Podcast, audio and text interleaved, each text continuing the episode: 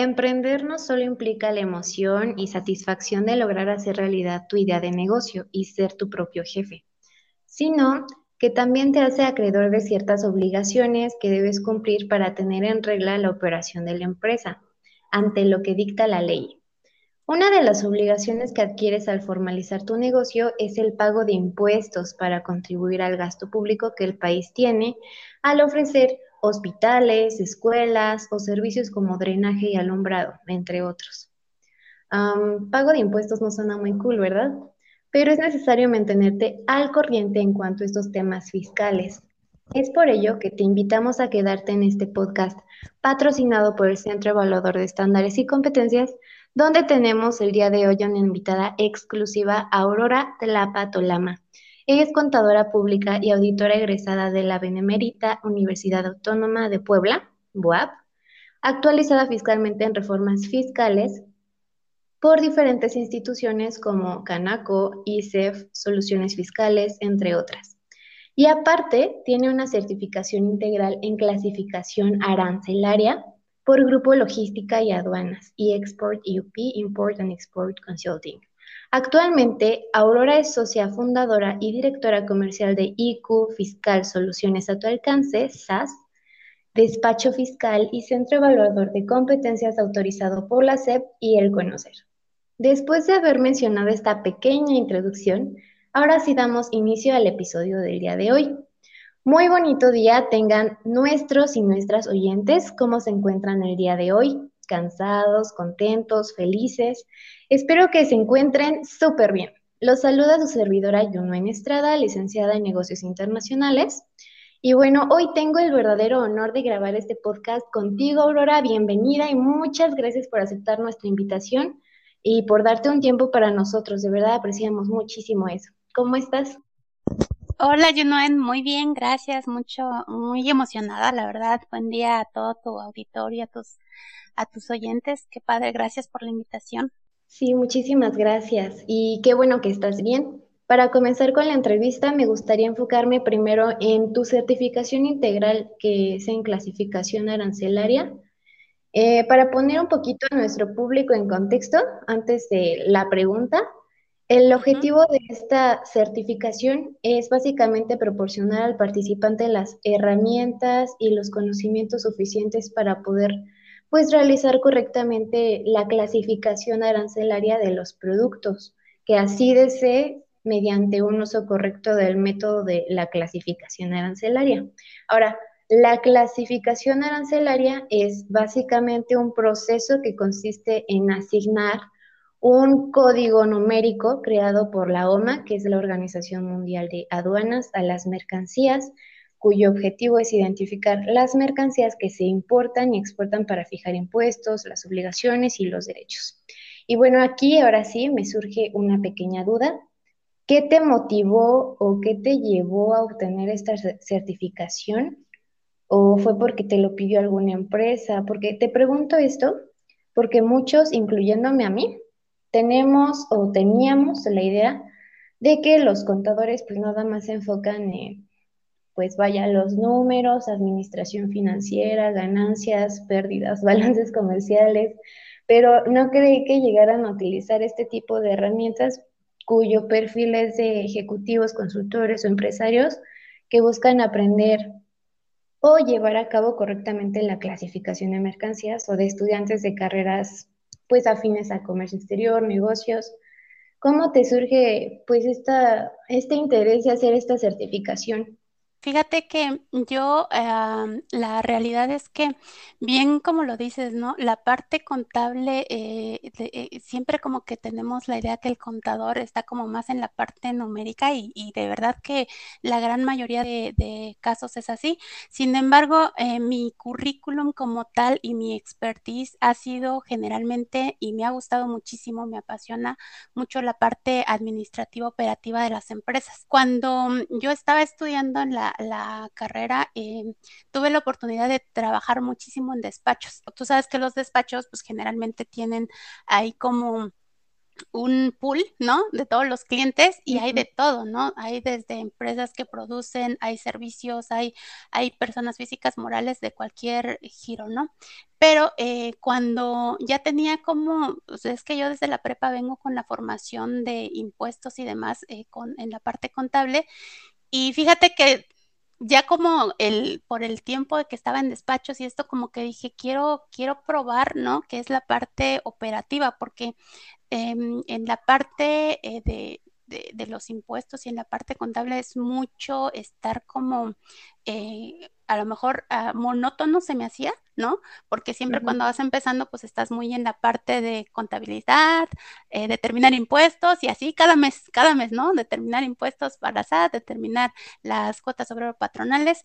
Y llegó un momento en que para mí era demasiado monótono, entonces quise em, explorar la parte de la operación de la empresa, de estar en el día a día, porque de hecho es algo que nosotros, este, como contadores eh, de, de un despacho, además que es IQ fiscal, tratamos de, orientar mucho a nuestros clientes a que precisamente la parte operativa es súper crucial porque en la parte de determinación de impuestos, contabilidad de impuestos, ya prácticamente no hay nada mucho que hacer ni que salvar, ¿no? De hecho, tú le entregas al contador la carpeta de, de que ya tiene que, este, que contabilizar lo que ya pasó, ¿no? Y, después cuando yo me daba cuenta que el hueco estaba ahí en la parte administrativa operativa, entonces me quise meter a esta parte y casi todo mi, perfil, de hecho, desde que salgo de la universidad fue en la mayor parte en empresas. Entonces, cuando yo llego a estas últimas empresas, que eran las primeras que tuve oportunidad de trabajar, fue una empresa nacional que tenía muchos negocios, eh, dentro de ello importar eh, maquinaria pesada como lo eran las manos de chango, trascabos, este, mucha maquinaria que no sé si la has visto como tipo Caterpillar, pero eran JCB. Si no mal recuerdo, esa marca era alemana. Entonces, em, me gustaba como que había muchísimo, ese, ese corporativo tenía muchos giros, gasolineras, este, pero era una empresa como tal con muchos brazos, tenían constructoras, de hecho, armaban como toda una estrategia completa, precisamente explotaba en todos lados. Las, las, excavadoras servían para construir las gasolineras que tenían y también eran constructora y también tenían ranchos y o sea, de verdad que me gustó muchísimo esa parte.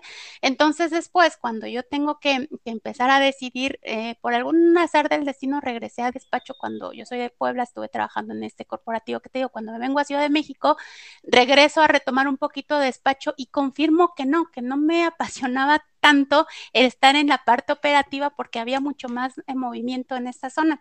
Entonces, cuando, cuando logro entrar a estas empresas que eran ya eh, internacionales, una de ellas era de producción, producía todo tipo de empaques, ¿no? Desde flexible, cartón, madera, eh, le producían muchísimo a lo que era eh, BAT, que eran los, los, los, mm, los productores de cigarros, a las casas de Jalisco, que son las productoras tequileras, eh, a, a Procter Gamble, ¿no?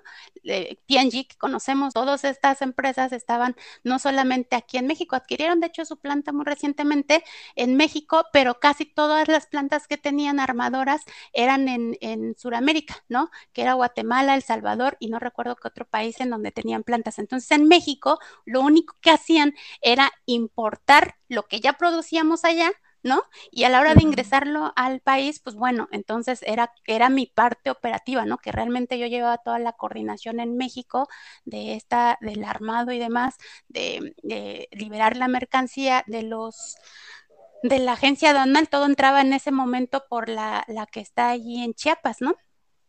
Y en ese momento es como me, propone a mí el director de que pueda tomar esta certificación, ¿no? En ese momento, pues bueno, yo decido adelante, pues ese, todo lo que sea crecimiento, mejor. Como eh, surge este, esta oportunidad y ahí, ahí es donde aprovecho. Ok, qué interesante. Este, pues ahora lo que mencionas, sí tienes toda la razón en que todo lo que te haga crecer, todo lo que puedas estudiar, lo más que puedas estudiar, te conviene muchísimo para tu futuro profesional y personal. Y ahora sí, ¿cómo te surge la idea de poder emprender y crear IQ Fiscal soluciones a tu alcance? Cuéntanos un poquito más de esta historia. Ah, muy bien, Jonathan. Pues fíjate, Eh, yo la verdad es que eh, creo que también eso fue parte de lo que me llevó a estar mucho en la parte operativa eh, porque quería tener mi, mi, propia empresa siempre. Yo decía, híjole, soy contadora y me gustaría yo algún día poder tener mis propios negocios. Incluso soñaba mucho, ¿no? Eh, siempre me, me, me, quise, quise tener algo mío. Y fíjate que aunque me apasiono mucho en las empresas, yo soy de las personas, y te lo puede confirmar cualquier persona que ha trabajado conmigo, que me entrego mucho al trabajo.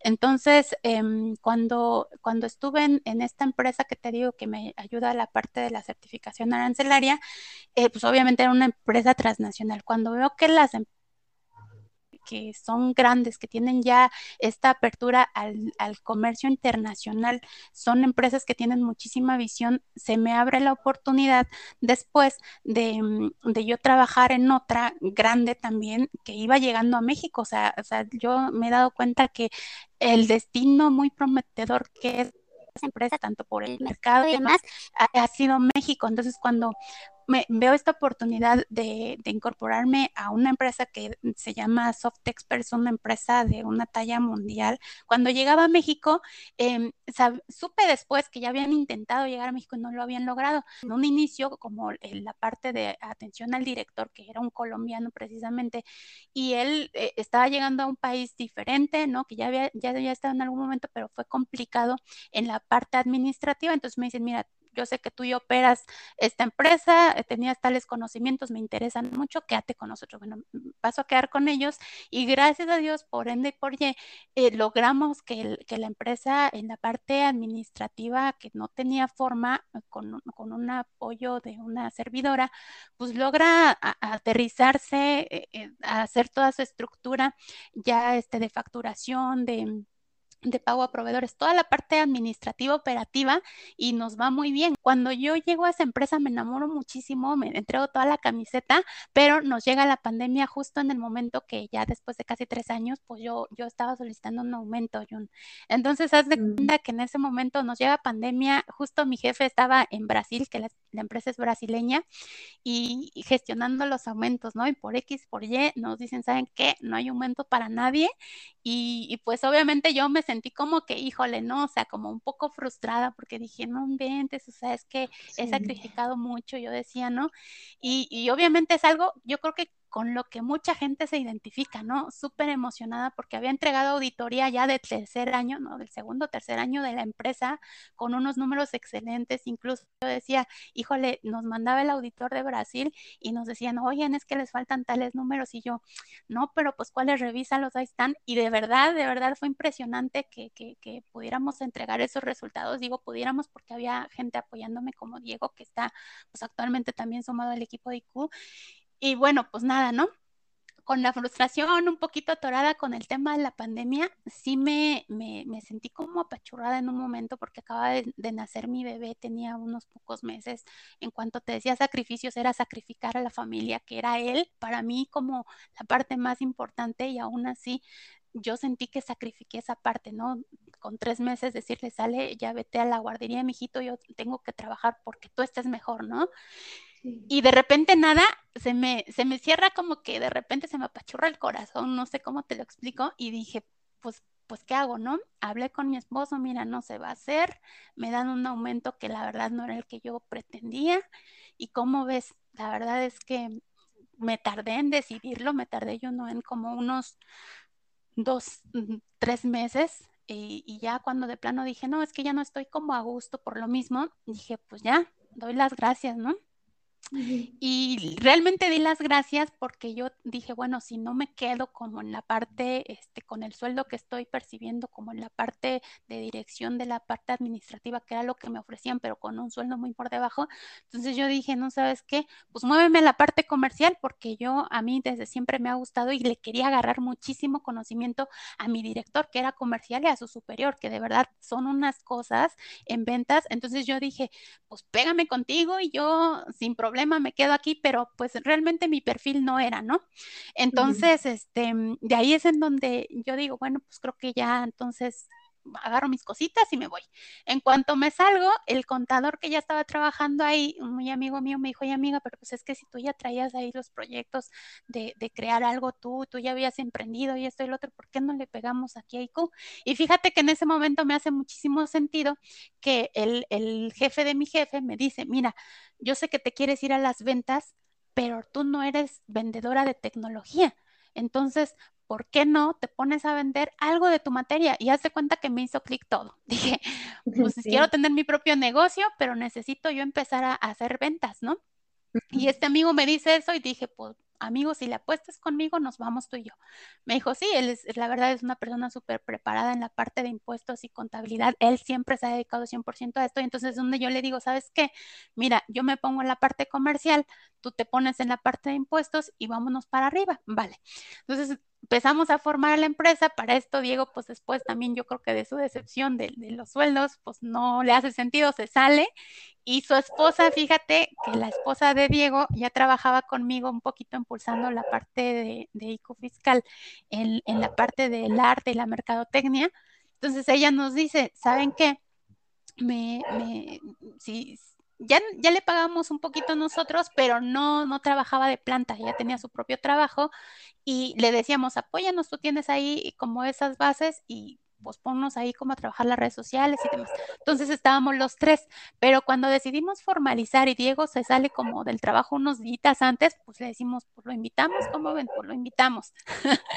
y lo invitamos a que se sumara, también una persona súper trabajadora, eso sí te lo puedo garantizar. Y, y entonces es cuando empezamos a constituirnos. Ya cuando estábamos constituyéndonos y demás, buscando este modelo de las SAS, eh, empezamos a lanzar cursos. Yo le decía a Diego, él fue de la idea de lanzar cursos eh, de manera web y tenía un seminario que él le llamaba Finanzas Personales porque él es economista. Y dice, oye, lancemos esto porque fíjense que así asado. Bueno, empezamos a incursionar, luego empezamos a lanzar para declaraciones anuales y así. Y fíjate que nos costaba mucho porque pues, obviamente nuestro perfil no es vender, ¿no? Nuestro perfil es somos contadores, somos financieros, somos gente que está trabajando atrás de la computadora y San se acabó. y de repente nos toca en esta parte en donde métete a buscar clientes así como vas.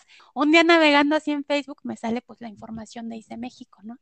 Y cuando llega ICE México y me dice que mira, que tú que instructor, que no logras vender porque pues tus vendedores no son vendedores y yo digo, yo, yo, yo, yo soy todo lo que están diciendo. Entonces, cuando nos hacen la propuesta de que sabes que necesitas empezar a vender y así capacitar tus vendedores y mira que, y que los cursos que tengan valor, yo dije, me hizo total sentido. Entonces les dije a los chicos, oigan chicos, estoy viendo esto. Pues Diego es economista y es número y es frío, ¿no? Así como que, no, pero déjame investigar, es mucho dinero, estamos empezando, no sé qué. Yo sí, pero si no le dan a aceptar, yo me voy a subir aunque sea sola, ¿no? Fue un poquito la presión que hice yo, creo que sí, porque ya se cuenta que ese día que dijeron, paga ahorita con tu tarjeta, yo pago con mi tarjeta, aunque sea mi certificación mía, pero de que me subo, me subo. Le dije a mi esposo, oye, mira, el equipo como que no quiere, ¿por qué no le entras tú? Me dijo, pues es que ahorita es como el dinero, mira que estamos apretados. Y yo, ay, me dijo, bueno, pues ya hay como que un poquito apachurrada. Al día siguiente hacemos la sesión con Diego, Susi y Víctor y, y, y vemos, y yo un poquito ahí como que media desinflada y medio así como que, como que no le quieren subir, pues si esto va a ser para, bueno, total que no hablamos mucho y dijeron, pues vamos, ¿no? Y nos apuntamos. Y el día de hoy, pues ya estamos ahí, estamos súper contentos porque ha sido de verdad, yo siento que, que llegó ICE México a nuestra vida en un momento indicado.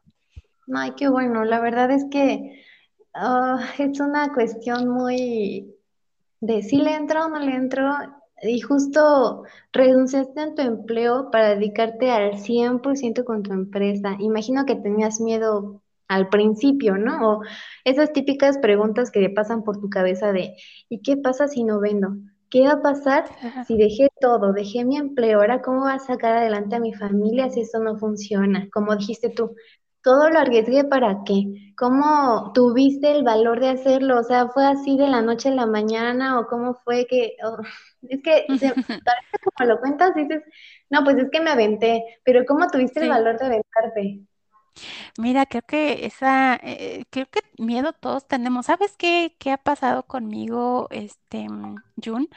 Es que eh, ah, no es, no es el primer emprendimiento, fíjate. Yo en algún momento emprendí una empresa de reclutamiento y obvio que tenía miedo, tenía miedo al triple y al doble porque incluso cuando fui a renunciar a mi empresa, haz de cuenta que tenía yo al contador, al director y todo y ahora sí casi casi diciéndoles adiós. Me despidieron como tú no sabes, yo la verdad es que creo que nunca me he ido tan bonito de una empresa como esa. y no lloré porque de veras dije, no, pero todos mis amiguitos ahí ya con la pandemia pues en línea y ahí me hicieron como una comidita y fue muy bonito, la verdad es que me gustó mucho, la esa, esa empresa la quiero mucho, independiente de que no seguimos trabajando, pero fíjate que sí entregué mucho ahí. Y, y obviamente cuando estábamos en la comida me, me, estaban diciendo, híjole, es que, es que la pandemia va para largo, o sea, no va para ahorita, o sea, esto, yo decía, no, ya en diciembre, ¿no? Ya, pero al, al terminar de esa comida como que sí, casi que salí temblando, yo dije, híjole, ¿y ahora qué voy a hacer, no? Porque hay algo que tengo yo y tengo, soy demasiado arrebatada, tal vez es eso. O sea, yo soy de que tomo una decisión y es como que no me la sacas de la cabeza y tengo que llegar a ello. Entonces, en el momento en que, en el momento en que yo dije, ya, ya no voy a seguir aquí, eh, lo, lo, tomé y fue así en ese momento. Entonces, cuando yo llego al momento donde ya, ya estoy fuera, obviamente en ese momento te cae el 20 y dices, Dios mío, ¿qué voy a hacer? ¿No? Eh, el miedo me con toda la actitud de, bueno, voy a echarle ganas, voy a ver de dónde echo mano mientras tanto y la empresa, la empresa despega, eh, pues todos con la presión de que pues somos familias, ya éramos familias, ¿no? Porque yo sabía que Diego y Susi pues tenían una niña, yo tenía mi bebé recién nacido y Víctor pues tenía sus dos hijos y demás, yo sabía que él ya estaba de manera independiente con algunos clientes que yo le estaba mandando y que pues ahí iba a sacar algo, pero a final de cuentas, este, me estresaba porque mi, mi, dinero de casa llega de mi esposo y era mío. Y al irse mi recurso, pues obviamente nos quedamos con solo lo de mi esposo y, y yo acababa de comprar mi camioneta bien emocionada y dije, bueno, ¿y ahora qué voy a hacer para hacer el pago de la camioneta? Y bueno, total, que mira, el día de hoy no nos ha faltado, me dio mucho miedo. ¿Cómo puedo decir que resolví el miedo? creo que cuando tienes que responder, la necesidad misma te lleva a que lo hagas, ¿no? Yo tenía que responder a los pagos que ya traía yo por una camioneta al, al, no echarle más estrés a mi esposo por, porque ya teníamos alguno y, y lo tuve que enfrentar y enfrentarlos fue o, o, trabajas o trabajas, ¿no? O sea, no hay otra. Y creo que cuando dicen por ahí, quemaste tus barcos, ya no hay para dónde regreses más que para adelante, entonces ahí es en donde creo que saca las fuerzas cualquiera para vencer el miedo, ¿no? Claro, aparte tu actitud, pues te sirve muchísimo, porque si no hubiese sido por ti, quién sabe si, pues si eso sería una realidad, ¿no? Sí, fíjate que eh, yo, yo creo que, que, ahorita el éxito de IQ eh, lo debo no solo a Aurora, realmente aquí quien es el, el, la cabeza en tema de impuestos, que es Víctor, él realmente se desempeñó en auditoría en, en, en, el SAT. Entonces es muy bueno en esa parte tenerlo a él. Y la otra parte que es súper fundamental, que creo que cada uno ha servido, te he dicho, yo, yo, yo ya había tenido varios emprendimientos, pero siento que si no hubiera hecho alianza con estas personas, que ahora son amigos y ya casi que una familia, porque eso decimos, no, ya una vez que firmamos somos familia, estamos casados los cuatro. Y, y eso mismo siento que ha, sido clave para el éxito de, de IQ, que Diego es excelente con los números, es frío, es súper calculador, es una persona que está ahí al 100, movido como no tienes una idea. O sea, yo creo que de los tres, la persona más hábil numéricamente es Diego, sin temor a equivocarme, ¿no? Y, y es súper veloz en la tecnología. Susi es en la parte de, yo estoy con la parte de, de del diseño, de, de, mi espacio, voy a diseñar, voy a moverle, voy aquí, ¿no? Víctor es, es, muy en la parte de los impuestos y ahí, ahí está él, muy a gusto. Y pues yo ahorita estoy impulsando la parte comercial que me cuesta, no soy la mejor. Diego, de hecho, tiene muy, buen, muy buena técnica de venta y gracias a Diego hemos cerrado varios de los clientes que llevamos, de hecho, porque precisamente es muy hábil numéricamente y también tiene facilidad de palabra. Lo que yo creo también que, que es mucho parte del éxito de, de, los emprendedores que logran es las personas de las que se rodean, fíjate.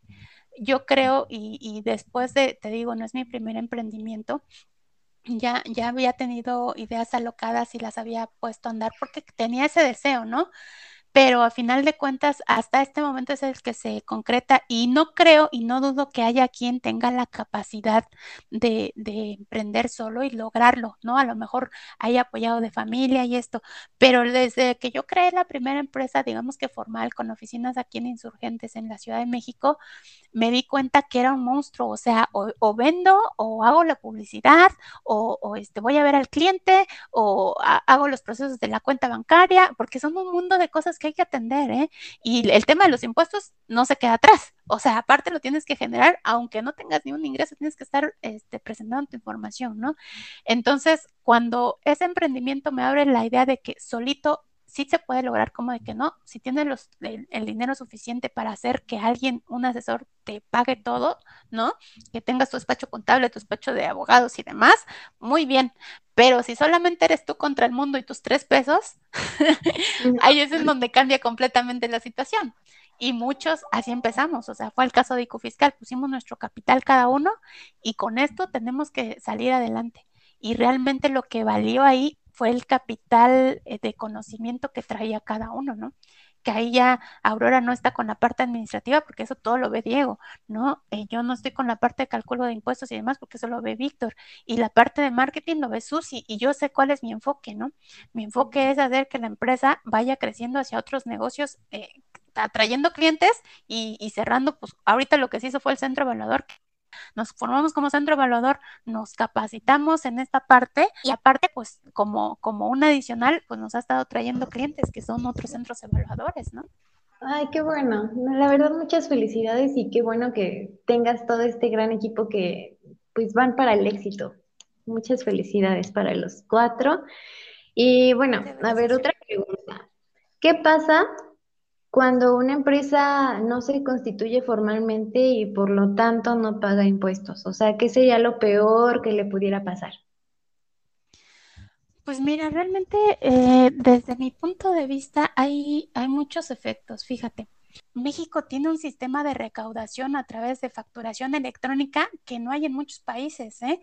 Eh, usamos un sistema eh, que muchos a lo mejor han conocer, un ERP que, que, te integra a muchos países y el gran problema para integrar ese ERP en México era por la facturación electrónica.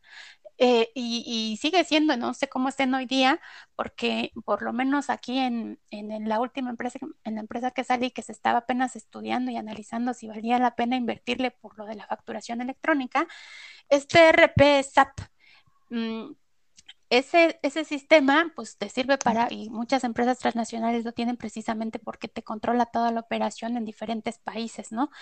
Eh, pero el problema que teníamos tanto con la planta que, que, creaba, que creaba cartón y empaques y demás, eh, y con la empresa de tecnología era eso, que, que, la facturación electrónica en México era casi, casi como en los otros países. ¿Y qué es eso, no? Uh -huh. Entonces, cuando tú me dices, ¿qué impacto te puede traer? Pues mira, de entrada te cierran las puertas a, las grandes empresas, ¿no? Porque una grande empresa sabe que no, te, no contar con una factura de un proveedor, pues le va a repercutir en pagar más impuestos. Entonces, si tú no tienes una empresa constituida, pues lo que va a hacer va a decir, mira, ¿sabes qué? Yo prefiero irme con perenganito porque pues él si está constituido me va a dar una factura que voy a necesitar para pegarle a mis impuestos. Y pues de ahí ya de entrada te está cerrando las puertas.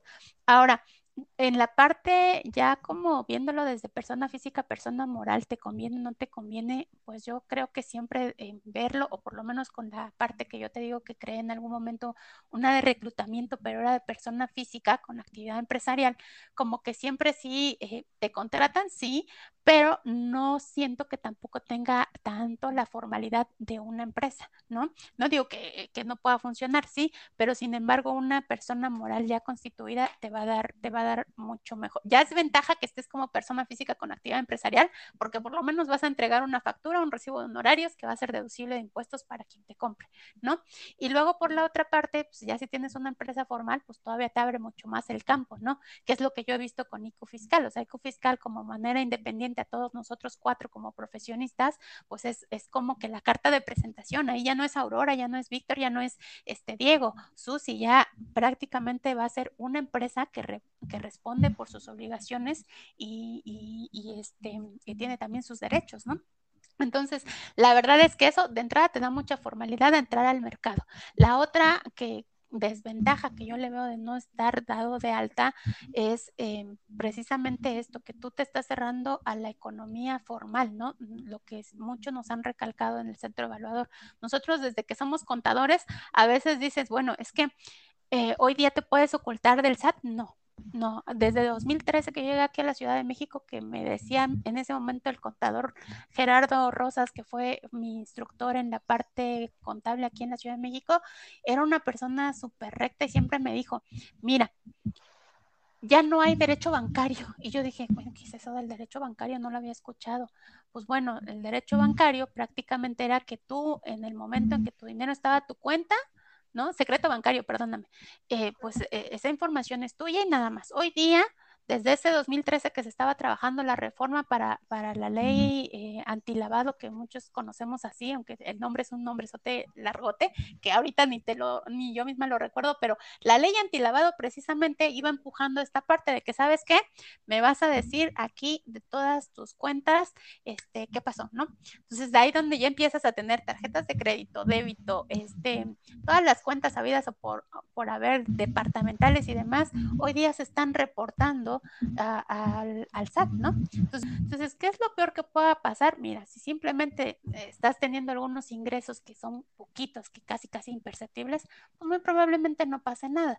Pero si estás teniendo movimientos en los cuales tú, la verdad es que seas un, un foco rojo para el SAT, pues lo, lo único que va a pasar es que pues, te pueda llegar una invitación a que presentes tus obligaciones y ya si en determinado caso no tiene los contactos adecuados, porque a veces decimos, no, pues para el SAT mejor que no me conozca, no tengo mi teléfono, no tengo la dirección correcta, los medios de contacto no están actualizados, pues bueno, lo peor que puede pasar es que te llegue a caer una, una multa o algo por no estar contestando, incluso ya hasta tengas una, una, este, un requerimiento y tú no sabes, ¿no?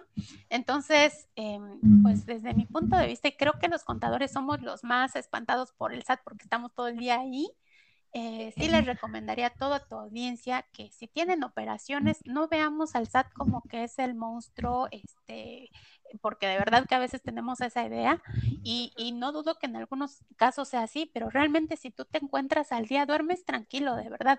Yo prefiero dormir tranquilo, pagar mis impuestos, juntar mis deducciones, ¿no? Y, y estar reportando a que pues haga como que no pasa nada y estar todo el día con el estrés, ¿no? Sí, la verdad es que sí. Y Aurora, aparte de la educación formal que has adquirido a lo largo de los años, ¿te gusta leer sobre temas de esto, de emprendimiento, de negocios, administración, o ver algún tipo de videos en YouTube? ¿Qué nos podrías recomendar para que obtengamos nosotros más conocimiento sobre contabilidad, temas fiscales? Porque siendo honesta, yo en la escuela odiaba la contabilidad, pero ahorita ya pensando, y, bueno, ya que estás más grande, ya que tienes más conocimientos de esto, pues es súper importante, es como el soporte de tu vida casi casi. Si no llevas una buena contabilidad en tu vida personal, puedes generar deudas. Y si es en tu vida, en tu propia empresa, que apenas va comenzando, pues peor tantito. Entonces, ¿qué nos podría recomendar para tener un poquito más de conocimiento sobre el tema? Ah, pues muy bien. Mira, fíjate que yo soy de la idea, y te lo digo así porque eh, soy mucho de, de estar preparándome, capacitándome. Ahorita sobre todo estoy enfocada en la parte de las certificaciones, porque fíjate que ahorita casi casi que yo estoy así súper pegada a ICE México en, en, cuestión de las certificaciones por el valor curricular que te dan, pero también porque tiene un, una formación eh, esquematizada, ¿no? Eh, yo creo que hoy día está, está complicado, como hay muchísima información, mucho que ver. Si tú te das cuenta, seminarios por aquí, webinar por acá, no sé si, si solamente es mi percepción, porque yo desde que estoy en ICE México, pues para todos lados veo seminarios, eh, cursos, webinar, mira, súbete, no sé qué, y, y, hay muchísima información que de repente hasta te dices, híjole, ya no puedo de tantas, de tanto seminario, tanto coach, tanto aquí. Lo que yo creo, y, y desde mi punto de vista lo digo, eh, en donde me estoy formando de manera personal ahorita es en el tema de certificaciones. ¿Por qué? Porque vas a tener un valor curricular, ¿no? y, vas a tener conocimiento, sobre todo que tiene validez oficial y, como esta parte para mí es literalmente nueva, o sea, lo que veníamos diciendo, la formación que te dan en la escuela es una y cuando te llegas a enfrentar al trabajo dices, híjole, yo puedo decir que desde que llegué a la... A, la parte del trabajo que fue desde la prepa, como que ahí empecé a, tener información que me ayudaba a mi vida profesional, sí, pero después pero yo sé que muchos incluso saliendo de la universidad apenas iban a buscar su primer trabajo, entonces ahí es en donde tienes que empezar de ceros y siento que, que no, no es que lo veas así, sino que es invertir mejor el tiempo. Entonces, fíjate, ahorita respondiendo un poco a tu pregunta, desde mi punto de vista, creo que cada uno tendría que ser, como dicen por ahí, experto a tus zapatos, ¿no? Porque de verdad, de verdad a veces queremos em, pensar que, que ay, un, edificio se hace fácil, ¿no? Mira, tráete aquí el cemento y, y te pones a construirlo, ¿no? O vete un tutorial en YouTube y ya está. Y no dudo que en muchas cosas así sean, pero sinceramente, y, y te lo digo desde el punto de vista contadora, la contabilidad tiene su chiste, tienes que saberlo hacer y, y, no solamente depende de contabilidad, John. Fíjate que la formación en la parte contable, cuando muchos piensan que el contador tiene que sumar y que restar, de hecho casi es lo menos que hace porque el sistema casi lo hace por ti. El contador más bien tiene que estar enfocado en su capacitación y su actualización fiscal, de conocer de leyes, de reformas y todo eso, pues viene cada año y lo que en un año era útil para el siguiente ya no. Y aparte de las reformas que hay en, el, en, la, en la ley, eh, cuando se hacen las reformas fiscales de cada año, los contadores lo que hacen generalmente, y lo que te decía, te acercas a un instituto o al mismo SAT que también te capacita para que veas qué hubo de nuevo, ¿no? Pero todavía lo que queda por formularse de acuerdo a, los criterios del SAT, ¿no? Y, y, se publica una resolución miscelánea ahí cada seis meses y después hay que empaparte para ver si cambió algo. Y te lo juro que para mí, desde mi punto de vista, de, híjole, prepárate en esta parte. Yo siento, Jun, y, te lo digo realmente respetando cualquier decisión, que es mejor acércate a un experto que te asesore y tú, dependiendo de tu carrera, prepárate en eso, ¿no? Crece en lo tuyo. Mi visión ahorita, lo, lo que es eh, crecer es en, en, la parte comercial, por eso es que me estoy enfocando mucho a ICE México en la parte de obtener una certificación para la parte de ventas, para tener mi certificación de lo que vamos a estar vendiendo, que es el 217, el 301, la, la parte de de asesoría, ¿no? De a la hora que vas a vender una parte contable, no nada más le vas a vender, ah, mira, te calculo tus impuestos y te determino, este, te hago tu contabilidad y te calculo impuestos, ¿no? Es más la parte de consultoría, de qué te, neces qué te hace falta, qué necesidades hay en tu negocio para que yo pueda resolver. Entonces, yo creo que eh, muy, muy desde mi punto de vista, en la parte contable y fiscal, sí no es porque diga, ay, de verdad que, ay, haz tu contabilidad y ya olvídate del contador. No, de verdad es que el SAT es el SAT, ¿no? Y al final de cuentas, quien llega a revisarte va a ser gente preparada que de verdad que a veces le decimos a una persona, oye, tienes tu firma electrónica y desde ahí dicen, ay, ¿qué es la firma electrónica? Tengo una contraseña por ahí y dices, ¿el certificado? No, pues tampoco, ¿no? Y pareciera que ya no estás hablando de tema contable, sino de TI, ¿no? Y la verdad es que desde mi punto de vista hay cosas muy básicas que, que nosotros incluso en el canal de ICO Fiscal subimos, que eso lo puede hacer cualquiera. Oye, quiero obtener mi cédula de identificación fiscal. Ah, mira, sigue este tutorial y lo haces fácil, ¿no? Ah, oye, quiero tramitar mi cita para el SAT. Ah, hazlo y fácil, así. Hay cosas que son muy fáciles. Yo, yo creo que sus, sus contadores hoy ya tendrían que, que resolverles eso la vida súper rápido, pero todavía hay quienes dicen, no me atrevo a pagar un contador, no tengo para hacerlo, ¿cómo hago para resolver esto. Bueno, hay cosas muy sencillas que sí, pero cuando ya quieras ir a la parte formal, de verdad no te quiebres la cabeza porque luego en lugar de, de, de hacerte un bien, te cabes un hoyito solito para que vayas y te metas a él, ¿no? Ok. Bueno, pues muchas gracias por acompañarnos el día de hoy. Y ya para terminar con el episodio, me gustaría cerrar con esta frase de Nolal Bushnell que es la siguiente. El ingrediente más importante es levantarte y hacer algo, así de simple. Muchas personas tienen ideas, pero solo algunas deciden hacer algo hoy. no mañana, no la siguiente semana, sino hoy. El verdadero emprendedor actúa en lugar de soñar. Y gracias, muchas gracias Aurora por acompañarnos el día de hoy. Igualmente, este, les agradecemos a ustedes por escucharnos. No olviden seguirnos en nuestras redes sociales. ¿Cómo nos encuentran? En Instagram nos buscan como arroba sec competencias todo junto. En YouTube encuentran nuestro canal como sec evaluador. En Facebook como SEC Evaluador de Estándares y Competencias y en Spotify como SEC Prendimiento. También recuerden que tenemos un link de Drive fijado como una publicación en nuestro perfil de Facebook, donde hay libros que sé que, y estoy súper segura que serán de su interés. Cada semana estaremos subiendo libros y es totalmente gratis. Bueno, muchas gracias por acompañarnos. Un abrazo a ti, a tu auditorio, Jun. Que estén muy bien. Gracias, arrivederci.